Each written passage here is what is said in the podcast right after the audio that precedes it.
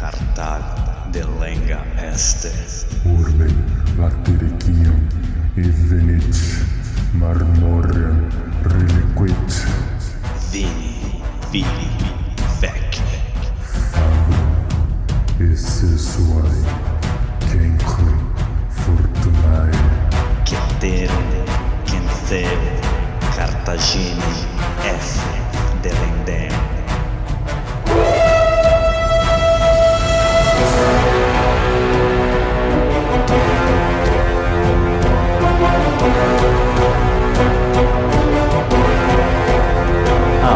Amigos, alô galera, estamos volta para o 74 episódio do podcast Roma Nua e Crua. Quem vos fala é Bruno Prandi, seu apresentador e editor deste humilde podcast. Um salve para a nossa tetrarquia.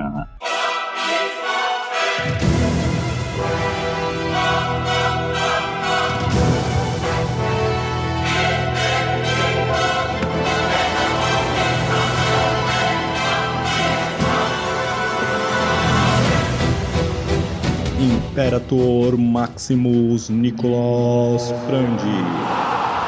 Nossos Césares Lucas Prandi, Álvaro Desidério e César Casolari. Recapitulando. Muito bem, pessoal. No episódio passado, vimos que a Gália entra novamente em revolta depois de falharem as plantações e JC e os romanos passarem duas temporadas na Bretanha. Isso dá espaço para eles darem aquela conspirada básica, já que não tinha ninguém ali tomando conta, fora que as falhas nas plantações faz ficar mais difícil ter que ficar pagando tributo e manter soldado romano nos seus territórios. Isso faz então os gauleses quererem mais revolta e o fato de essas plantações terem falhado, Júlio César ainda vai é, espalhar os soldados mais ainda, vai dividir as legiões e espalhar pelo território gaulês, deixando-las mais fracas e mais longe umas das outras. A gente viu que no episódio passado os Ebrões se aproveitam e conseguem atacar ali o acampamento do Sabino, do Cota, basicamente aniquilam esse acampamento, matam geral, quem eles não matam se suicida. Beleza, depois dessa vitória aí, o líder dos Eburões vai lá pro território dos Nérvios e dos Aduáticos, consegue convencê-los também a entrar na rebelião. Então se juntam essas três tribos e atacam o acampamento do Quinto Cícero lá no território dos Nérvios. Ele então vai resistindo bravamente, ataque após ataque, ataque após ataque, e até a gente viu ali tá numa situação bem precária, mas ele consegue é, um escravo gaulês ali que se dispõe a levar uma mensagem para César e consegue furar as barreiras ali dessas tribos e entrega a mensagem para JC. Muito bem, vamos entrar no episódio de hoje. Novo registrati a Roma noi crua.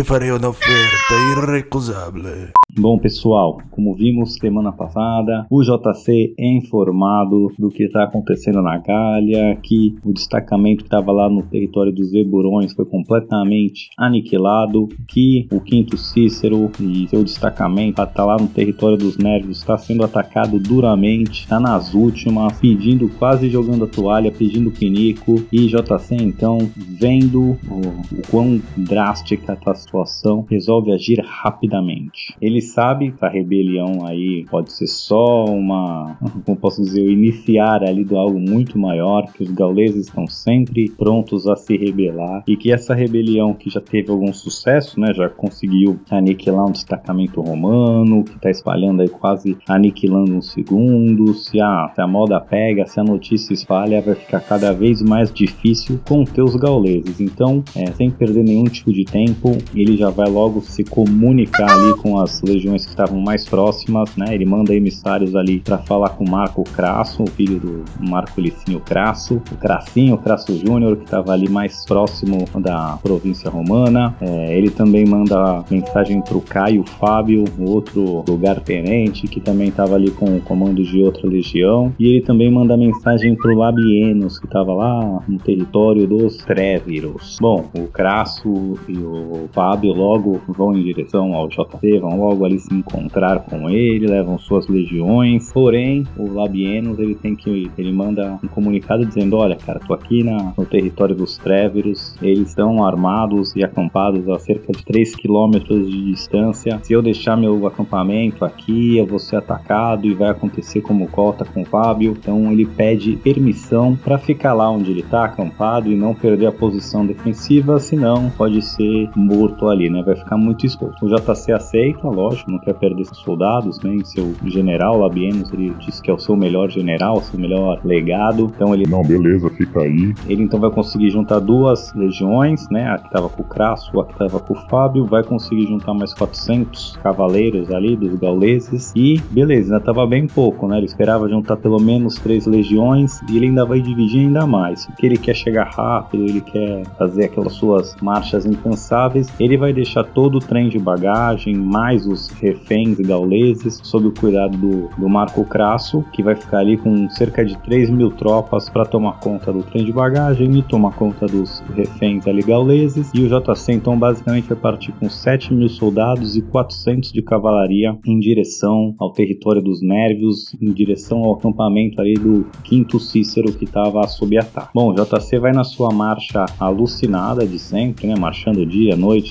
fazendo cerca de 20 quilômetros ou mais de marcha por dia, algo bem impressionante. Só que logo é, essa mensagem, né? Essa, esse evento aí vai ser notificado pelos outros gauleses e vai chegar essa mensagem lá perto do Cícero, né? Os gauleses estão lá atacando o Cícero vão saber, olha, na verdade o Júlio César tá vindo aí com tropas para resgatar o quinto Cícero e eles então resolvem que é melhor deixar o quinto Cícero ali sozinho e partir para ataque contra Júlio César. Lembrando, tinham três tribos ali: os Eburões, os Nérvios e os Aduáticos, juntos atacando o Cícero e a sua legião, mas juntando esse contingente todo era cerca de 60 mil pessoas. E eles então vão partir agora, vão marchar em direção ao Júlio César. Então eles abandonam ali o cerco e vão em direção ao JC. O Cícero então ganha um pouco de espaço para respirar, porque o cerco contra a, a, sua legião ali é levantado e ele vai aproveitar então para enviar emissários para o JC, dizendo: Olha, cara, os caras levantaram um cerco aqui e estão indo na sua direção. Toma cuidado aí, é um exército muito grande. O JC não sabia quantas pessoas é, era o tamanho do exército, então o Cícero também vai passar. Esse emissário aí que o Cícero mandou vai conseguir se encontrar com o Júlio César, vai dar essas informações. Primeiro, que ele não está mais cercado, né? E segundo, que esse exército gauleito agora vinha na sua direção. Então o JC que estava ao seu estilo a milhão aí, ainda mesmo marchando naquela velo clássica, ele resolve que agora, opa, agora não tem essa necessidade de marchar que nem um alucinado e eu tenho que ficar já mais atento, né? Porque agora estão vindo o pessoal para cima de mim, vamos ver o que vai dar. Eles vão indo mais ou menos um na direção contra o outro, né? e o JC chega num ponto alto, onde ele consegue ver um vale, que tem um rio, e ele consegue ver já né, do outro lado que estão chegando ali a, a vanguarda das tropas gaulesas, as primeiras tropas. Ele resolve então que o agora é parar e montar um acampamento numa posição defensiva boa, já que a quantidade de soldados estava muito é, desfavorável, 7 mil contra 60 mil, e ele então vai usar toda a sua maestria, todo o seu generalato para conseguir equilibrar as forças. Então o que, que ele faz? Ele resolve que. Em vez de marchar agora, eu vou parar e vou montar meu acampamento aqui numa posição defensiva. E ele pede, como o acampamento já tinha só para 7 mil pessoas, né? Duas legiões bem magrelas, né? Desnutridas, digamos assim, né? Porque foram 3 mil soldados, quase 30% aí do que ele teria o contingente de duas legiões, ele tá com 70% desse contingente. Então o que, que ele vai fazer? Ele vai montar um acampamento já menor, porque além de ter menos soldado, ele também não tá carregando nenhum trem de bagagem, então realmente é só os soldados e suas armas e a sua comida do dia quase. E ele pede então que as ruas sejam feitas dentro do acampamento mais estreitas ainda, para fazer um acampamento menorzinho possível. Ele então vai montar esse acampamento. Ele pede também para o acampamento ser montado com um ar de fragilidade. Na verdade, não era bem reforçado, mas ele disse: dá uma impressão que foi feito um acampamento de improviso e pouco forte, né? Não aquele acampamento romano clássico que parece uma fortaleza, não dá esses ares. Beleza. Os gauleses vêm também babando contra ele. Ele vai mandar então essa cavalaria primeiro tentar interceptar ali os gauleses, mas ele fala: Olha, né, os gauleses estão atravessando o rio, aproveita agora, tenta é, brecar ali, atrasar os gauleses, fazer aquele ataque de cavalaria ali. Só que assim que ficar minimamente complicado o combate, vocês se retirem, mas se retirem fingindo estarem desesperados. Essa era a ideia. Então a cavalaria romana vai lá, tenta bloquear essa travessia do rio. Lógico que não vai durar muito tempo, só 400 cavaleiros, e a cavalaria gaulesa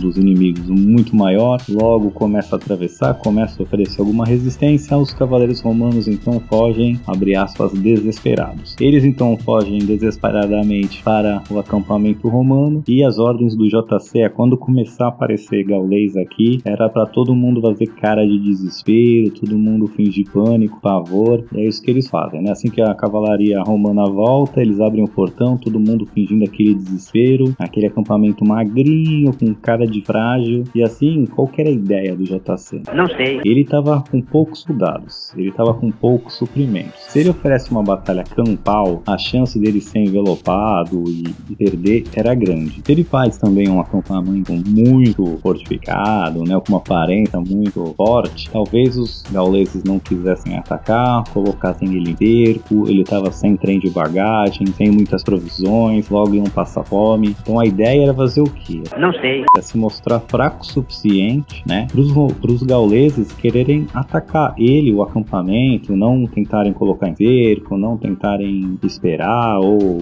fazer uma circunvalação, como fizeram lá com Cícero. A ideia era se mostrar tão frágil que os gauleses fossem compelidos a atacá-los no forte, que assim iria conseguir equilibrar as forças, já que dentro de um forte tem seus soldados e tal. Lembrando que ele também fez o forte tem um aspecto frágil. Então, quando os gauleses chegam lá, vem os romanos desesperados, os cavaleiros fugiram desesperados, vem aquele acampamento magrelo, né, com poucas tropas, estreito, fala, Cara, essa é a nossa chance, né? Com 60 mil aqui. Lembrando que eles eram 60 mil divididos em três tribos, então essa organização também não era muito efetiva, mas a isca deu certo, porque assim que os gauleses chegam, chegam babando, vem aquele acampamentozinho safado, magrelo, mirrado, desespero na cara dos romanos, fala, meu, é hoje. Hoje!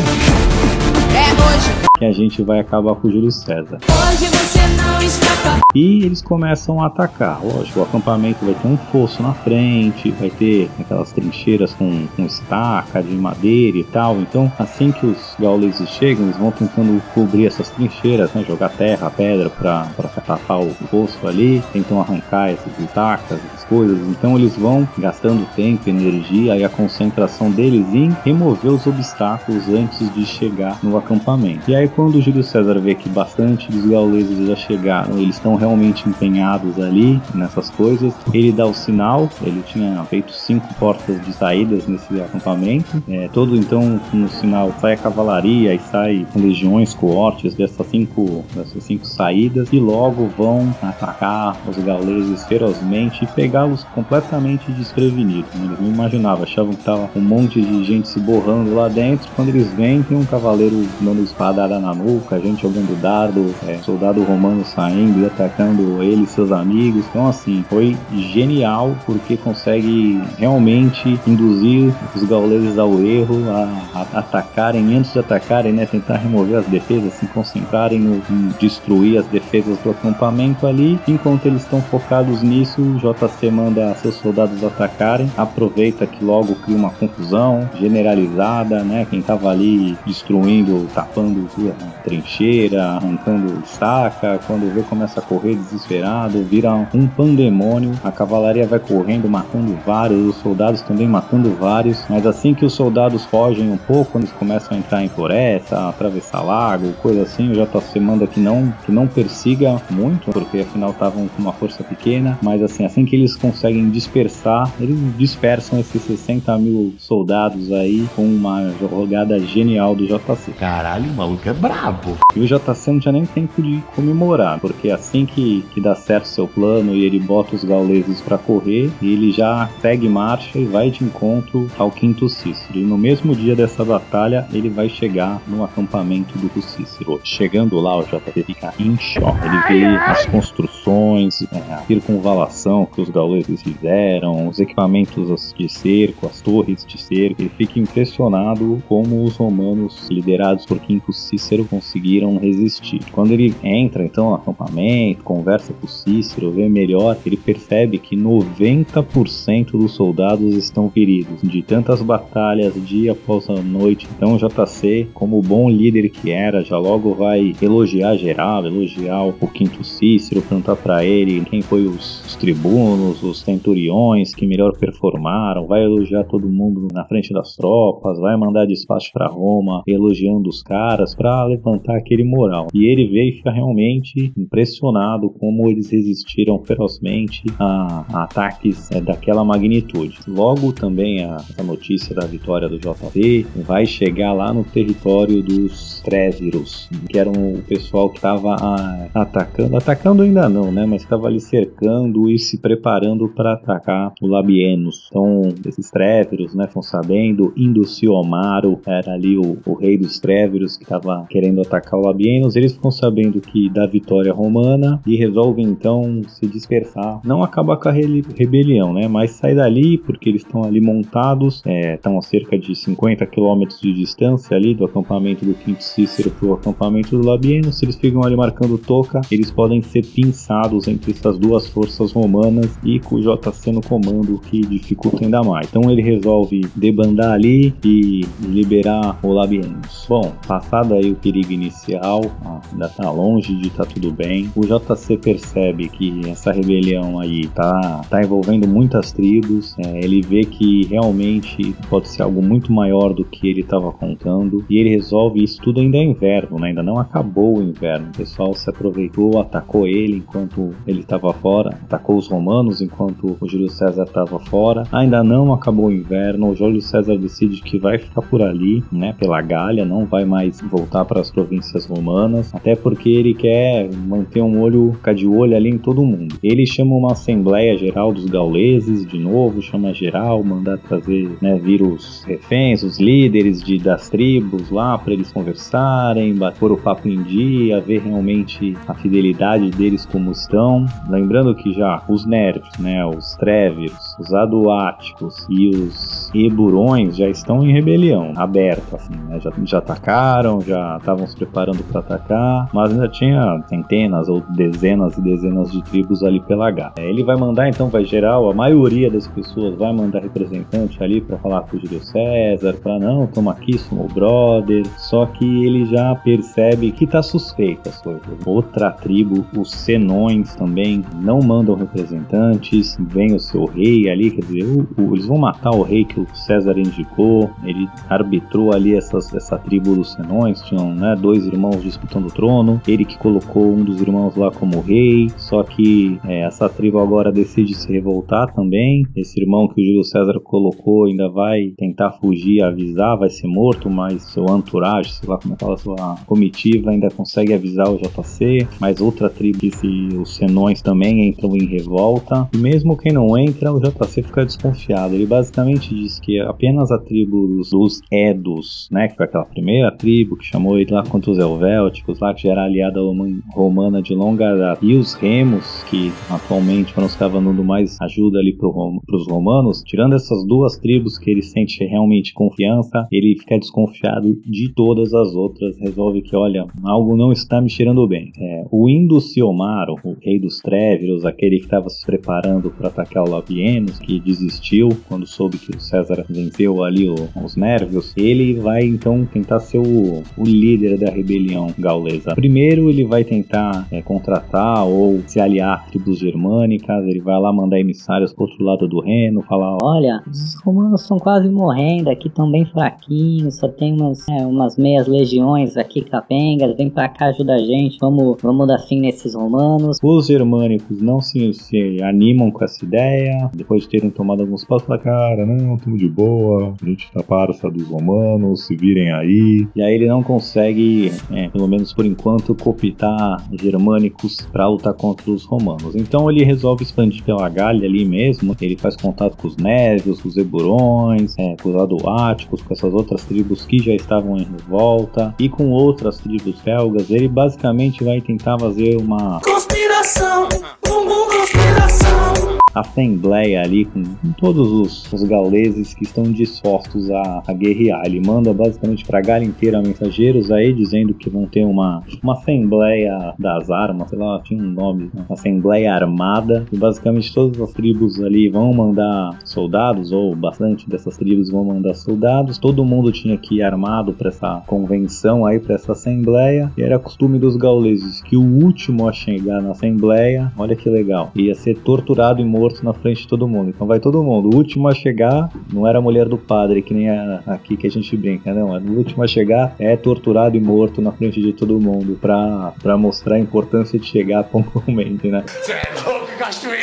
Bom, rola essa assembleia aí, eles decidem que sim, não, vamos entrar em revolta, vamos nos livrar dos romanos, começam a conspirar mais profundamente, mais coordenadamente. Porém, né, eles ainda estão ali no território dos Tréveros, ainda tinha ali o, o- o acampamento do Labienus, que era um entrave para eles se moverem, para eles conspirarem. Então, antes de começar uma rebelião maior, eles têm que dar fim no Labienus. O Labienus, que tinha também sua fonte, de, né, sua, sua rede de informantes ali, ele vai ficar sabendo dessa assembleia. Ele já estava dentro de uma posição fortificada ali muito boa, tanto que ele não quis sair nem para ajudar o Júlio César. O que ele vai fazer é vai chamar os aliados em volta ali, pedir mais cavalaria para os gauleses aliados e para os romanos que ali perto possam andar para reforçar ainda mais o seu exército e ficar ali esperando uma hora boa. O Induciomar, então, que já estava louco para se rebelar, agora que conseguiu organizar uma rebelião melhor, ele ah, conseguiu mais soldados ali, ele vai então realmente de volta ali para atacar o acampamento do Labienus, se sente preparado e beleza, vai lá, tenta cercar, fica ali em volta do acampamento, jogam dardos, flechas lá por dentro, xingam os romanos, chamam de covarde, chamam pra mão, e Labieno fica ali quietinho dentro do acampamento, no maior migué, fazendo, se fazendo de morto, e basicamente vai rolando isso por alguns dias. Vem os Tréveros, a tribo dos mais uns aliados, ficam ali, indo se Almaro lá na frente, ainda pagando de gostosão, xingando os romanos, chamando eles de cuzão, de medroso, vem pro pau, aí jogam flecha, jogam dardo lá pra dentro, fazem aquele away vão pra casa. E vai acontecendo isso alguns dias. Os gauleses ali vão ficando mais displicentes. E aí o Labienus vai ali maquiavelicamente esperando o momento oportuno. E aí num desses dias que eles vão lá, fazem esse auê aí, jogam dardos, xingam os romanos. Vai chegando o final de tarde, os romanos, como tava de praxe, não oferecem batalha, não oferecem nada. E aí eles vão é, desorganizadamente deixando, né, voltando pra casa, pro seu acampamento, etc. E quando eles estão começando ir embora ali sem nenhum tipo de organização e sem nenhum tipo de, de atenção, o Labienus então vai mandar toda a cavalaria que ele já tinha, mais a que ele conseguiu recolher ali dos aliados, mais umas coortes para dar suporte ali e vai mandar eles atacarem os, os Tréveros ali, os gauleses, enquanto eles estão de boa, achando que estão voltando para casa sem nenhum perigo. E o Labienus ainda fala o seguinte: Olha, foca no Induciomar, esquece qualquer outro, vão direto pra ele. Quem me trouxer a cabeça dele, eu vou dar peso em ouro, vou encher de dinheiro, foca nele, tem que trazer a cabeça dele. E beleza, assim que eles estão indo embora, essas cavalarias romanas então saem por tudo que é lado, vão, né, já era final de tarde, pouca luz, já vão causando aquele auê, começam a matar geral, o pessoal tenta fugir, descoordenado, mas é, os romanos mantêm o foco em capturar o Induciomaro, vão pra cima dele, ele ainda tenta fugir, atravessar um rio, é pego num rio, arrancam a cabeça dele e levam de volta lá pro Labienus feliz, e quem arrancou essa cabeça ficou bem rico, também ficou muito feliz, só os Tréveros que não ficaram muito felizes, nem os Nérvios e os Aduáticos que também já estavam ali mobilizados, depois que, o Induciomar é morto, meio que baixa a bola, ele que estava ali liderando a rebelião, os Nérvios desbandam seu exército, os Aduáticos também desbandam, voltam para os seus territórios, os Tréveros também, né, perdem a liderança, é, abandonam o ataque para se reagrupar e saber o que faz, e assim o, o Labienus conseguiu dar fim é, na rebelião dos Tréveros, pelo menos por enquanto. E tá acabando o inverno, vou deixar os romanos nessa semana aí por cima, conseguiram é, vencer essas rebeliões, mas o bicho ainda não, ah, ah, não tá muito bonito a, a cena aí pros romanos no que vem, mas a gente vai ver isso mais pra frente, nos próximos episódios. Fique com a gente e até! Alô amigos, alô galera, só lembrando que ainda tá muito fácil de participar do nosso seleto grupo de apoiadores carinhosamente apelidados de Tetrarquia. Você que gostaria de contribuir com este humilde podcast, por favor entre no link que está na descrição para visitar a nossa página do Padrim. Lá contém todas as informações necessárias e você poderá deixar seu nome registrado para sempre na história da educação brasileira. Vem!